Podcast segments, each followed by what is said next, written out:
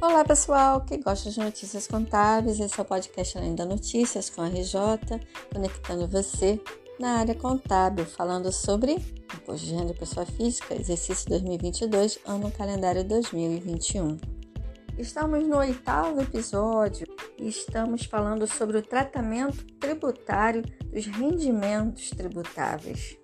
Já vimos o rendimento do trabalho, pensões. Agora vamos ver outros tipos de rendimentos tributáveis, como servidão de passagem. Você já ouviu falar? Sabe o que é isso? Vamos ver o tratamento tributário da indenização recebida em decorrência da constituição de servidão de passagem.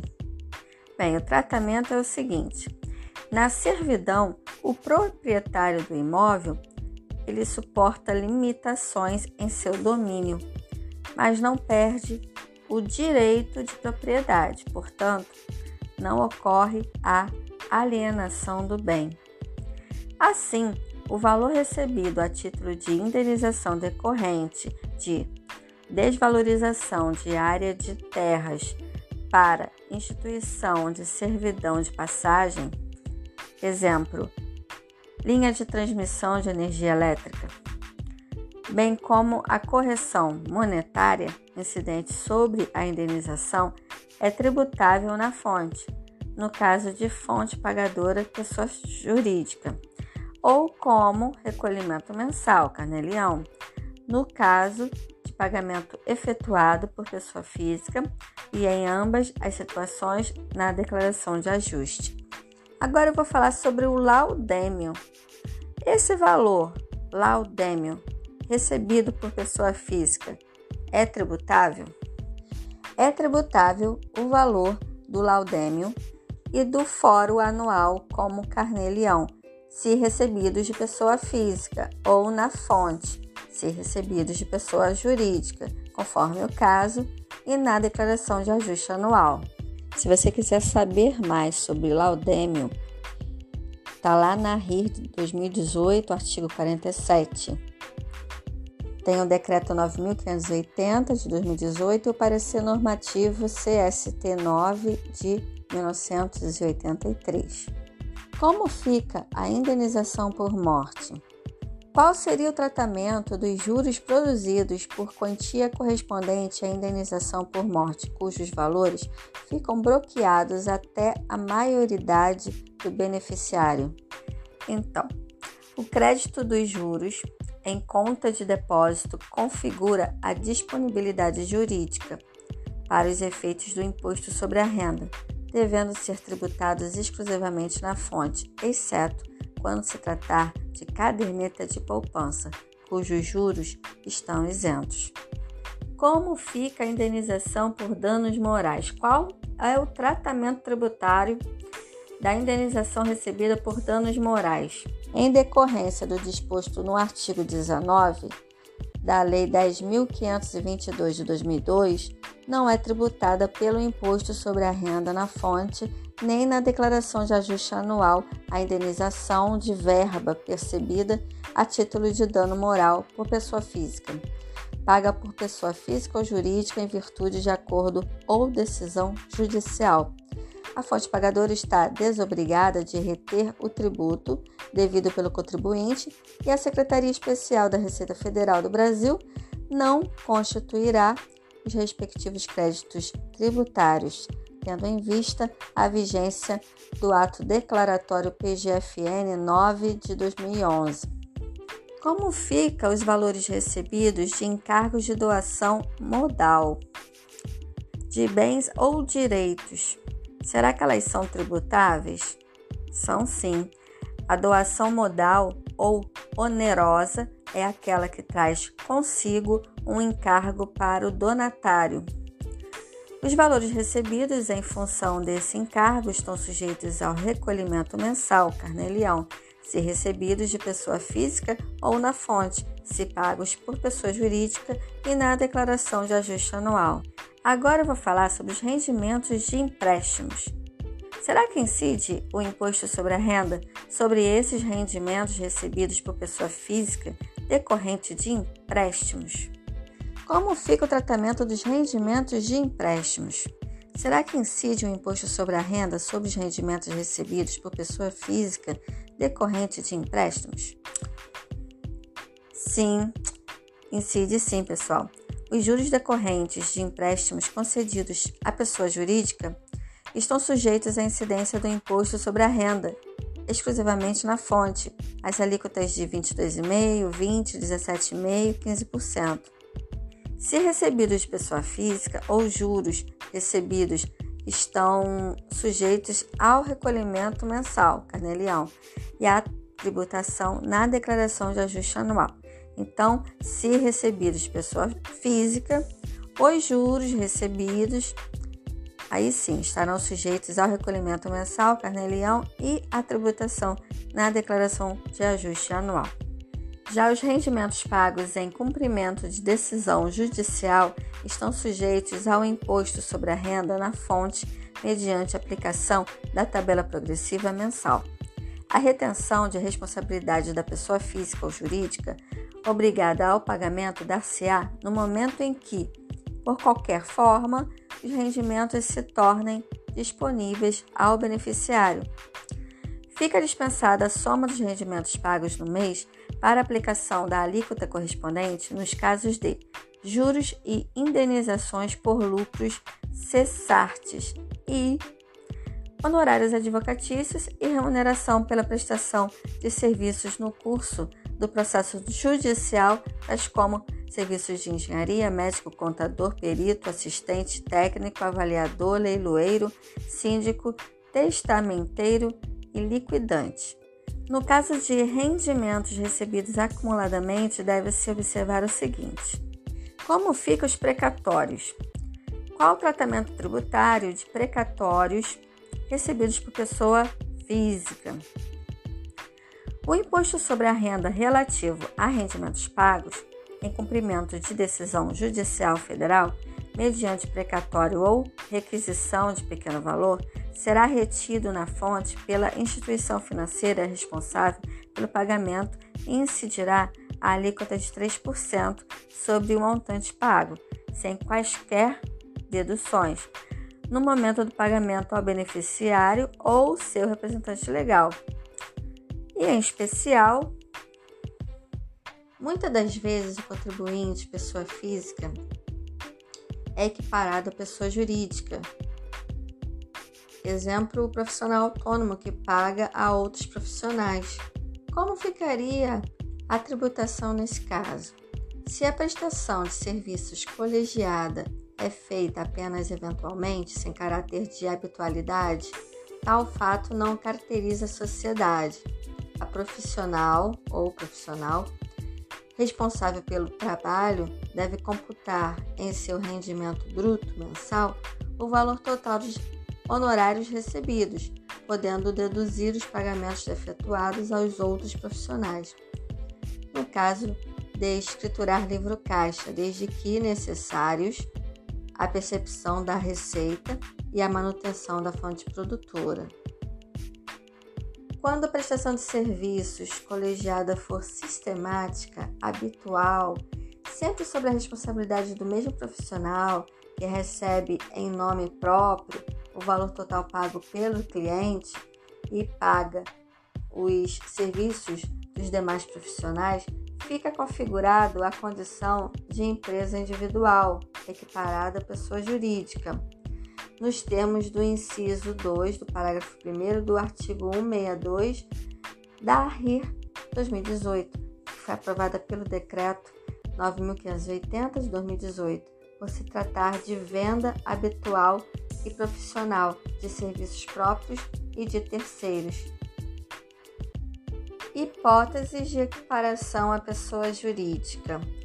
A pessoa física equipara-se à pessoa jurídica quando em nome individual, explore habitual e profissionalmente qualquer atividade econômica de natureza civil ou comercial com um fim especulativo de lucro, mediante venda a terceiros de bens ou serviços, quer se encontre ou não regular, regularmente inscrita no órgão do registro de comércio ou registro civil, exceto quanto às profissões de que trata o artigo 62 do parágrafo 2 da RIR 2018, aprovado pelo Decreto 9.580 de 2018. E a outra seria quando promova a incorporação de prédios em condomínio ou loteamento de terrenos. Não se caracterizam como empresa individual, ainda que por exigência legal ou contratual encontrem-se cadastradas no Cadastro Nacional de Pessoa Jurídica ou que tenham seus atos constitutivos registrados em cartório ou junta comercial, entre outros. As pessoas físicas que individualmente exerçam profissões ou explorem atividades sem vínculo empregatício, prestando tais serviços profissionais mesmo quando possua estabelecimento em que desenvolva suas atividades e empregue auxiliares. A pessoa física que explora individualmente contratos de empreitada unicamente de mão de obra, sem o concurso de profissionais qualificados ou especializados. A pessoa física receptora de apostas de loteria esportiva e da loteria de números tipo Quina, Loto Fácil, Lotomania, credenciada pela Caixa Econômica Federal, ainda que para atender exigência do órgão credenciador, esteja registrada como pessoa jurídica e desde que não explore no mesmo local outra atividade comercial. Representante comercial que exerça exclusivamente a mediação para a realização de negócios mercantis, como definido pelo artigo 1 da Lei 4.886 de 1965, uma vez que não os tenham praticado por conta própria. A pessoa física que individualmente exerça as profissões ou explorem atividade consonante, ou seja, consoante os termos do artigo 162 do parágrafo 2 incisos 4 e 5 e 7 do Regulamento RIR 2018, aprovado pelo Decreto 9.580-2018, como, por exemplo, serventuários de justiça, tabeliões, corretores, leiloeiros, despachantes, artistas e outros. E, por fim, pessoa física que faz o serviço de transporte de carga ou de passageiros em veículo próprio ou locado, mesmo que ocorra a contratação de empregados, como ajudantes ou auxiliares. Caso haja contratação de profissional para dirigir o veículo, descaracteriza-se a exploração individual da atividade, ficando a pessoa física, que desta forma passa a explorar a atividade econômica, como firma individual, equiparada à pessoa jurídica. Como fica a tributação de equiparação à pessoa jurídica em relação a operações imobiliárias? De acordo com a legislação do imposto de renda, somente se considera equiparada a pessoa jurídica pela prática de operações imobiliárias a pessoa física que promove incorporação imobiliária, prédios em condomínios ou loteamentos de terreno urbano ou rural, com ou sem construção, inclusive os proprietários ou titulares de terreno, efetuando o registro dos documentos de incorporação ou loteamento, otorgarem mandato a construtor ou corretor de imóveis com poderes para alienar alienação de frações ideais ou lotes de terreno, quando o mandante se beneficiar do produto né, dessas alienações, ou assumir a iniciativa ou responsabilidade da incorporação ou loteamento. Os proprietários ou titulares de terrenos, sem efetuar o registro dos documentos de incorporação ou loteamento, neles promovam a construção de prédios de mais de duas unidades imobiliárias ou a execução de loteamento, se iniciar alienação das unidades imobiliárias ou dos lotes de terreno antes de corrido o prazo de 60 meses contados da data da averbação. quando ocorrer a subdivisão ou desmembramento de imóvel rural havido após 30 de 6 de 77 em mais de 10 lotes ou a alienação de mais de 10 quinhões ou frações ideais desse imóvel, tendo à vista que tal operação se equipara a loteamento, salvo se a subdivisão se der por força de partilha amigável ou judicial, em decorrência de herança, legado, doação, como adiantamento da legítima ou extinção de condomínio. Você sabia que existe tratamento tributário do lucro auferido com a criação e venda de cães, passarinhos, gatos, etc? Então, se for exercida de forma eventual, isto é, se configurar prática comercial esporádica, o lucro oferido na venda desses animais é tributado como ganho de capital da pessoa física. Se a atividade for exercida de forma habitual, isto é, se configurar prática comercial contínua, a pessoa física é considerada pessoa jurídica, tá? É, ela é considerada empresa individual equiparada a uma pessoa jurídica, sendo seu lucro tributado nessa condição. Em relação à venda de artesanato e de antiguidades, por se tratar de venda habitual, a pessoa física é considerada empresa individual equiparada à pessoa jurídica, sendo seus lucros tributados nessa condição. Já a pessoa física que, em nome individual, explore habitual e profissionalmente qualquer atividade econômica de natureza civil ou comercial com fim de lucro mediante venda de bens e serviços é considerada empresa individual, firma individual equiparada à pessoa jurídica. Já o tratamento tributário dos rendimentos recebidos por dois ou mais profissionais que não constituem sociedade, mas utilizam o mesmo imóvel com despesas em comum, tais profissionais, tendo despesas comuns como aluguel, telefone, luz, auxiliares, é, mas com receita totalmente independentes, não perdem a condição de pessoas físicas, conforme entendimento expresso no parecer normativo CST 44 de 76. Nesse caso, devem computar os rendimentos brutos mensais, os honorários recebidos em seu nome. As despesas comuns devem ser escrituradas em livro caixa da seguinte forma: aquele que tiver o comprovante da despesa em seu nome deve contabilizar o dispêndio pelo valor total pago e fornecer aos demais profissionais um recibo mensal devidamente autenticado, correspondente ao ressarcimento que cabe a cada um, escriturando como receita o valor total dos ressarcimentos recebidos. Os demais devem considerar como despesa mensal o valor do ressarcimento constante do comprovante recebido, que servirá como documento comprobatório do dispêndio. Vou ficando por aqui, já passei um pouquinho dos 15 minutos, mas queria fechar é, essa parte referente aos rendimentos tributáveis, porque amanhã não tem episódio, que é domingo, mas na segunda-feira vai ter episódio, vai ser o nono episódio. E eu já quero entrar falando sobre carnelião. A gente já falou sobre carnelião, mas vou, fazer, vou dar uma revisada sobre carnelião, hipóteses referente a carnelião, como é a tributação, como é o preenchimento e já dá entrada também é, em rendimentos isentos e não tributáveis. Ok, pessoal?